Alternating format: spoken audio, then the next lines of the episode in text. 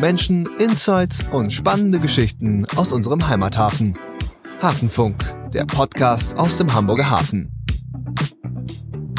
Heute mit Kerstin Birk. Juhu, eine neue Folge Hafenfunk und ihr seid wieder mit dabei. Ich freue mich.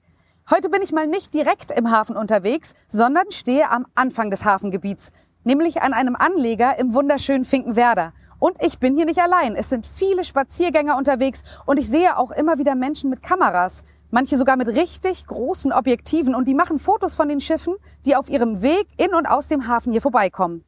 Scheint ein perfekter Platz für Shipspotter zu sein. Und Shipspotting ist auch unser Thema. Ich treffe dafür Ralf Meinders. Er ist schon lange in der Szene unterwegs, kennt sich richtig gut aus und er nimmt uns auf seine heutige Spotting-Tour mit. Hallo Ralf. Hallo Kerstin, grüße dich. Warum hast du diesen Ort hier vorgeschlagen als Treffpunkt für heute?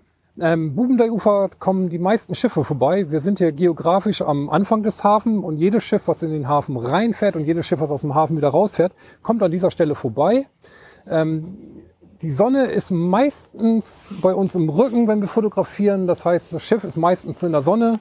Gucken wir gegenüber, sehen wir grüne Bäume, wir sehen Sandstrand, wir sehen Villen. Im Hintergrund macht sich sowas toll bei Schiffsfotos.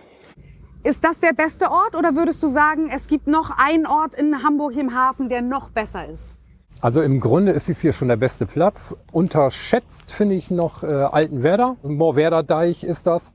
Da hat man einen schönen Blick in den Kühlbrand rein. Die Schiffe kommen mir entgegengefahren. Die Schiffe fahren unter der Kühlbrandbrücke hindurch. Sie wenden vor mir und legen dann Altenwerder an den Kränen an am Kai.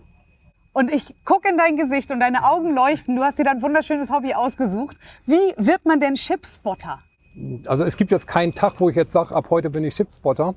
Das hat sich über die Jahre entwickelt. Also ich denke, das ging schon in der Kindheit los. Ich komme aus Ostfriesland und äh, bin an der Ems groß geworden und da gibt es die Meierwerft. Und die baut ja im Land große Kreuzfahrtschiffe. Und das muss man sich vorstellen, Ostfriesland, das ist platt. Das ist nur Weite und Gegend, dann stehen da Kühe, dann ist da ein Deich und dahinter fährt dann ein riesen Kreuzfahrtschiff vorbei. Und das hat mich wohl schon als äh, Kind irgendwie getriggert. Und 92 bin ich nach Hamburg gezogen und dann hat mich auch gleich dieser Hafen hier gefesselt. Gibt es denn sowas wie eine Shipspotter-Community in Hamburg? Gibt es mehrere Leute, die das machen? Seid ihr vernetzt? Also es gibt sehr viele Shipspotter und vor allem hier am Bubendeiufer sind viele anzutreffen, wenn irgendwelche besonderen Schiffe reinfahren. Ansonsten sind die natürlich über den ganzen Hafen ähm, zu finden. Ähm, mit einigen habe ich ähm, Kontakt. Viel spielt sich aber auch in den sozialen Medien aus, weil erst dort sehe ich die Bilder, die die anderen Chipspotter gemacht haben. Hier, wenn ich mit jemandem spreche, dann die Bilder auf der Kamera, das ist nicht so gut zu sehen. Erst in, bei Instagram zum Beispiel, da sehe ich dann halt die Bilder, die andere Chipspotter gemacht haben.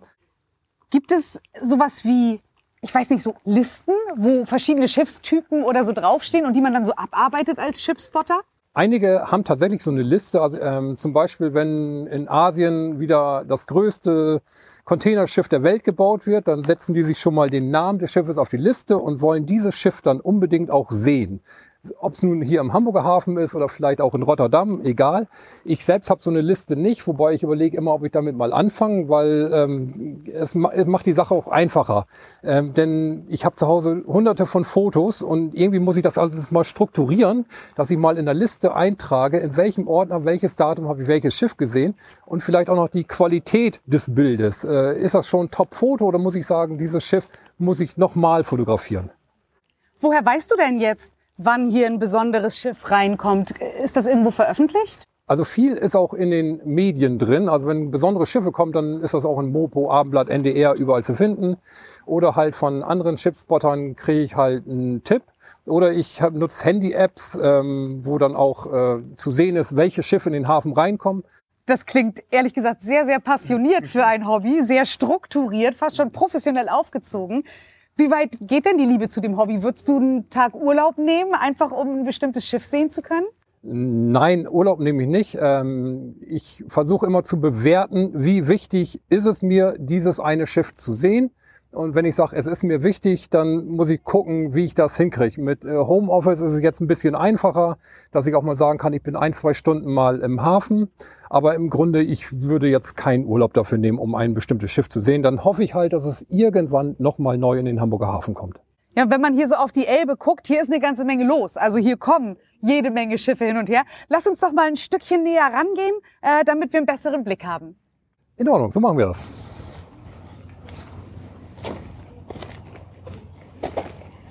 Es ist ein schönes Fleckchen Erde, äh, auf dem wir hier gerade sind. Wie viel Zeit verbringst du hier so ungefähr mit deinem Hobby?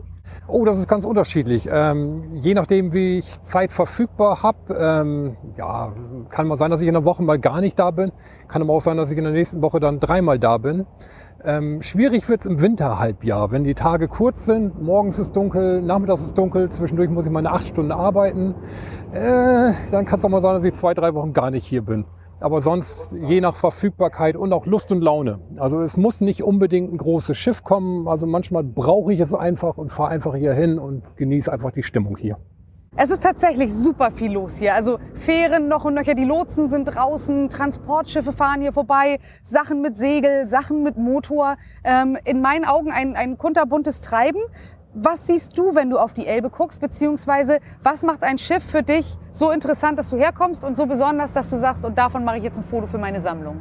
Je größer, je besser. Also gerade die ganz großen Containerschiffe, die haben es mir angetan. Also mich fasziniert ähm, dass sowas Großes äh, überhaupt äh, schwimmfähig ist. Und okay, ich kann das natürlich physikalisch mir herleiten, warum so ein Schiff schwimmt, aber es äh, beeindruckt mich jedes Mal, dass so ein Riesenklotz äh, so leise an einem vorbeigleiten kann. Jetzt fährt hier gerade ein Turm äh, an uns vorbei, aufgebracht auf einem großen Schiff. Ist das was, was dich reizt? Ähm, scheint auch ein Transportschiff zu sein. Würdest du jetzt sagen, oh ja, das wäre ein Foto wert? Also ich fotografiere äh, in der Regel alles, was äh, vorbeifährt und äh, gucke am Ende dann draus, was davon äh, wird. Also jetzt haben wir schöne Wolken am Himmel.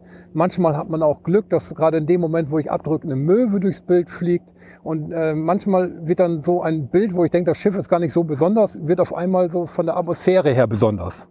Oder ein anderes Beispiel ähm, war ähm, Altenwerder, lag ein magentafarbenes äh, Schiff. Ähm, in dem Namen äh, kommt Hamburg vor, also Schiff heißt One Hamburg. Wenn ein Schiff den Namen Hamburg führt, dann ist es eh schon mal für mich interessant. Ähm, und komme ich da vorbei und dann sind da so äh, Hagebuttenhecken. Und zu der Zeit haben die Blüten auch gerade in rosa geblüht. Und dann magentafarbenes Schiff mit magentafarbenen Blüten, toll. Oha, hier von rechts kommt äh, direkt noch ein großer Pott. Ähm, schon wieder so eine Wand, die hier vorbeifährt. Ist das ein interessantes Schiff? Also das Schiff hat äh, rote Lackierung und äh, bei dem blauen Himmel mit den grünen Bäumen im Hintergrund, also ich finde, das sieht schon attraktiv aus und ich werde da gleich definitiv paar Bilder von machen und dann am Ende des Tages, wenn ich zu Hause am PC sitze, gucke ich, was draus geworden ist. Das heißt, du hast deine Kamera mitgebracht, du bist hier heute quasi äh, nicht zum Vergnügen. Ja, die Kamera habe ich eigentlich immer dabei, um halt auch vorbereitet zu sein, wenn sich irgendwie eine Gelegenheit ergibt. Okay, und er nähert sich schneller, als man das so annehmen würde bei so einem großen Ding. Ich würde sagen, äh, Equipment raus.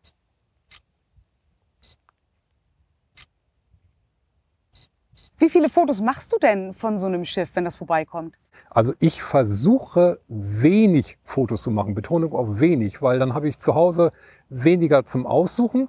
Und ich will ein Schiff nicht nur durch die Kamera sehen, sondern ich will das Schiff auch bewusst mit eigenen Augen sehen. Aber ein bisschen romantisch ist das schon. Du hast wie gesagt Seefahrerromantik nicht, aber äh, Schiffguckerromantik ja. Das lasse ich gelten. Bearbeitest du die Fotos dann hinterher auch noch oder nimmst du sie so wie gesehen, wie getroffen? Also die meisten Fotos, die, die mache ich vielleicht nur rechteckig für Instagram. Aber ich bearbeite äh, kaum, weil ich habe auch keine Lust, da irgendwie stundenlang zu Hause noch äh, am Computer zu sitzen, um irgendwelche Fotos dann noch nachträglich zu veredeln oder irgendwelche Farben herauszuarbeiten. Und wenn du dich für fünf Fotos entscheiden müsstest aus deiner Sammlung, könntest du das? Die, die darfst du behalten und alle anderen musst du löschen? Äh, ich glaube, das würde ich hinkriegen. Äh, ist wahrscheinlich dann dreimal die Queen Mary drauf, aber egal. Ich glaube, das würde ich hinkriegen. Also Queen Mary ist schon die Königin unter den Schiffen tatsächlich hat einen majestätischen Anblick. Äh, schwarzer Rumpf ist ja eigentlich für ein Kreuzfahrtschiff untypisch, aber ich finde, das steht der Queen Mary und dann so ein Farbklecks mit dem Schornstein obendrauf in Rot. Also es sieht schon sehr elegant aus. Okay, dann äh, genieße ich jetzt einfach mal das stille Vorbeigleiten des Schiffes, das du vorhin auch schon so beschrieben hast und lass dich mal dein Foto machen. Nicht, dass, nicht, dass sie gleich weg ist hier, äh, unsere Schönheit. Oh, Ralf, guck mal, da kommt noch so ein großes, auch richtig schön bunt und sogar hier mit Schlepper und so. Brauchst du das? Wir können das mal mit aufnehmen. Wir gehen das mal ein Stück weiter. Da ist eine kleine Aussichtsstelle und dann habe ich auch einen besseren Blick auf das Schiff und dann fotografieren wir das mal. Du meinst da hoch auf diese Plattform? Ja, das können wir machen. Sie ist Alles gerade klar. unbesetzt. Gehen wir hoch. Oh ja, von hier oben hat man den allerbesten Blick. Oh, wow, wie wunderschön. Jetzt ist das aber doch schon ein ganz schöner Kavenzmann, der da kommt. Kriegst du den überhaupt ganz drauf? Ähm, könnte schwierig werden. Also in solchen Fällen, dann nehme ich dann tatsächlich äh, mein Smartphone, denn da habe ich einen größeren Weitwinkel drauf. Und aus dieser Distanz macht ein Smartphone auch super Bilder. Sag mir noch mal einmal ganz genau, ist es das Schiff an sich, was dich interessiert?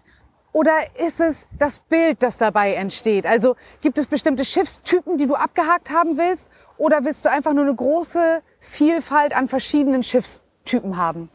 Äh, ist ganz unterschiedlich. Also normalerweise interessiert mich das Schiff. Manchmal ist allerdings nur das Schiff auf dem Bild zu langweilig. Dann muss da noch irgendwas anderes mit drauf. Also bei den meisten Bildern äh, spielt auch immer der Zufall immer mit rein. Ähm, Habe ich eine schöne Geschichte. Ähm, neulich auch wieder Queen Mary. Ich wieder zum Hafen gefahren. Wetter ist schlecht. Hab gedacht, oh, das wird wieder nix. Äh, Dauerregen. Stehe dann am Neuhof am Anleger. Und in dem Moment bricht der Himmel auf. Die Sonne scheint. Die Queen Mary fährt vor und ist dann wird von der Sonne angeschienen, dahinter dann die dunklen schwarzen Wolken. Also ich habe mich gefreut, super Bild. Hast du spezielles Equipment, das du dir extra angeschafft hast, um solche Bilder zu machen? Oder reicht normales Equipment für dein Hobby? Also es reicht normales Equipment. Also ich habe jetzt äh, nichts Besonderes. Also ich habe eine ganz kleine Kompaktkamera, die zwar ordentlich Zoom hat, aber sie ist so klein, dass ich sie jederzeit oder immer mit mir rumtrage, auch wenn ich äh, zur Arbeit fahre. Dann kann ich dann halt mal auf dem Rückweg vielleicht Landungsbrücken einmal vorbeigehen und da vielleicht noch mal ein Foto schießen.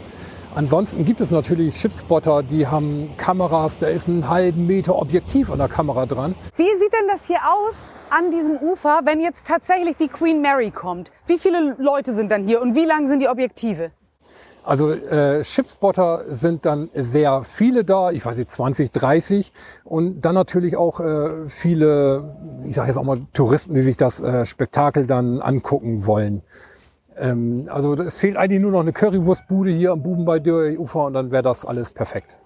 Was war denn so ein Schiff, was dir so richtig in Erinnerung geblieben ist, wo du auch gar kein Foto brauchst, sondern wo du das Bild direkt vor Augen hast? Die Überführung der Peking. Äh, die Viermastbark ist ja schließlich in Hamburg gebaut worden und äh, nach vielen Jahrzehnten kam sie dann ja wieder zurück. Und es war schon spektakulär, sich anzusehen, wie die Peking hier angefahren kam, mit Hilfe natürlich von Schleppern und wie hunderte von kleinen Bötchen drumherum dann mit in den Hafen reingefahren sind.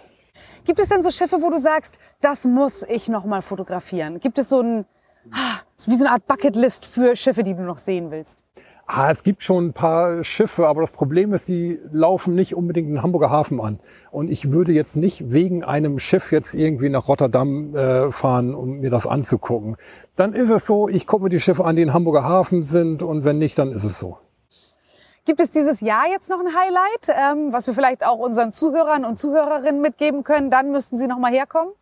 2. Oktober, ganz groß im Kalender markieren, denn dann ist die Taufe der Berlin Express. Das ist dann das größte Schiff von Hapag-Lloyd, also ein Containerschiff mit 400 Meter Länge.